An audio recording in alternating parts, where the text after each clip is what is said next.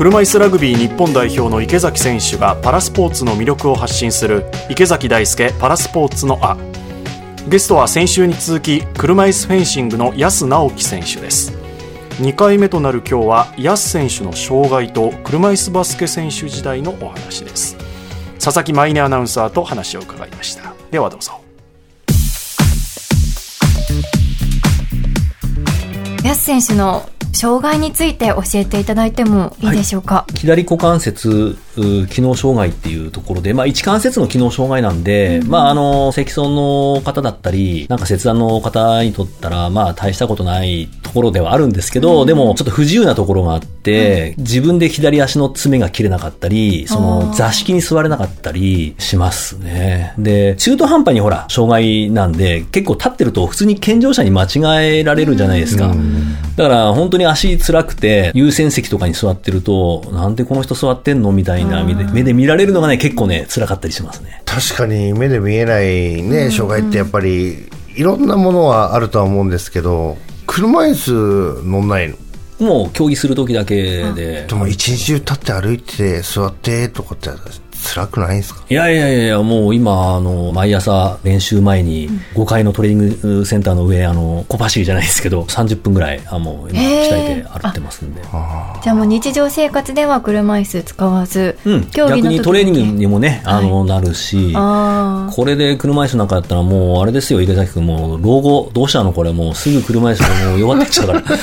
うダメダメ、あえてあの、4階建てのエレベーターないところの、みたいな部屋に住んで、もう生活するぐらいじゃないと多分ダメだこれ。追い込んでますねかなりそれは。全然普通にマンションなんだけど今ちょっと言い過ぎましたけど、えー、それくらいのそれぐらいのね気持ちでねあの一応いますっていう話、いやでもねあの歩いていかないとね腰もね使う競技っていうからそういうところでもね甘えずにやっぱり鍛えてるっていうのもすごいですよね、腰もね大事なんですもんね。車椅子フェンシング。腰やらかしたらもう何もできないですね。そうそれみんなそうですねでも、もともとフェンシングじゃなくて、車椅子バスケ、安直樹ってやっぱすごく有名な選手で、はい、でもそのバスケを始めたきっかけっていうのも。まあ、池崎君わかると思うけど、あの当時、なんか障害を負ったら、なんかもうスポーツするしかないみたいな、そんな雰囲気なかった？なんか今みたいにほら、インターネットあるわけでもなく、そのやりたいこともできずに、何の情報もなく、なんかたまたま自分の場合はその近くに車椅子バスケットやってたんで、なんかそういう情報が入ってきたから、らスムーズにこうスタート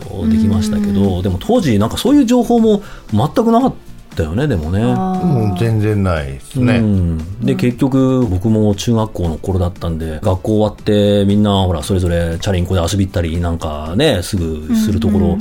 行けなかったりもしたんで、うん、そういうので結構塞ぎ込んでってしまった時期があったんですけど、はい、まあそんな中、まあ、車椅子バスケットと出会って、ようやく立ち直って活動できるようになったっていうところですね。たまたま家の近くに車椅子バスケの、うん、まあ、隣の町っていうかねちょっと離れてはいますけども。それまではこうバスケットボールの経験はあったんですか？あありましたありました。あの小学校もミニバスやってましたし、うん、中学校入って、まあ、バスケ部に入ってすぐですねでもそこからもう3か月もしないうちに、まあ、足が悪くなったっていう感じですかね、はい、戸惑いましたか？やっぱり。全然違いますよね。今までやってたバスケとうんその頃はね若いし覚えも早かったんで、まあ、はい、とにかく楽しかったっていうのがまず一つですよね。でもそれで車椅子バスケを始めて何年後にアテネのパラリンピックに出場されたんですか？何年だろう ?2004 年にアテネですもんね。8年ぐらいじゃないかな。8年でめきめきと頭角を現して。そう、順調にね、うん、あの、当時は言ってましたよね。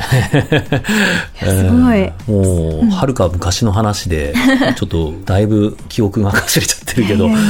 日本人初イタリアのプロリーグってね、そうやってやっぱ道を開いていった。ね、あのね、これね、もう簡単な話じゃなかったんですよ、今みたいに。簡単にヨーロッパに行ったりとかしてるけど、うん、とにかく情報がないから、まず最初にアメリカに行ったんですよ。アメリカとオーストラリアと、はい、まあいろんなリーグ行ったんですけど、はい、イタリアに行く前にね。でもそれも、まずそのいきなりヨーロッパに行けなかったんで、ヨーロッパ、アメリカの選手だったり、オーストラリアの選手がヨーロッパに自分たちのシーズンが終わった後にこう流れてるっていうのは聞いたんで、はい、まずはそこだったらちょっと知り合いとかもいたんで、うん、そこから挑戦をしたんですけども、はい、LINE とかもなくて、何の日本とも情報、ね、連絡も取れない中、ね、まず行くっっていう勇気が多分今の感じと全然違うと思うんですよね。契約とかも今みたいに簡単にこうスムーズにそういう契約書みたいなのがあったわけじゃないから、もう一つ一つ潰していって積むところからなんか給料からあどういう条件だとかもう全部ででも自分でやってまず行くっ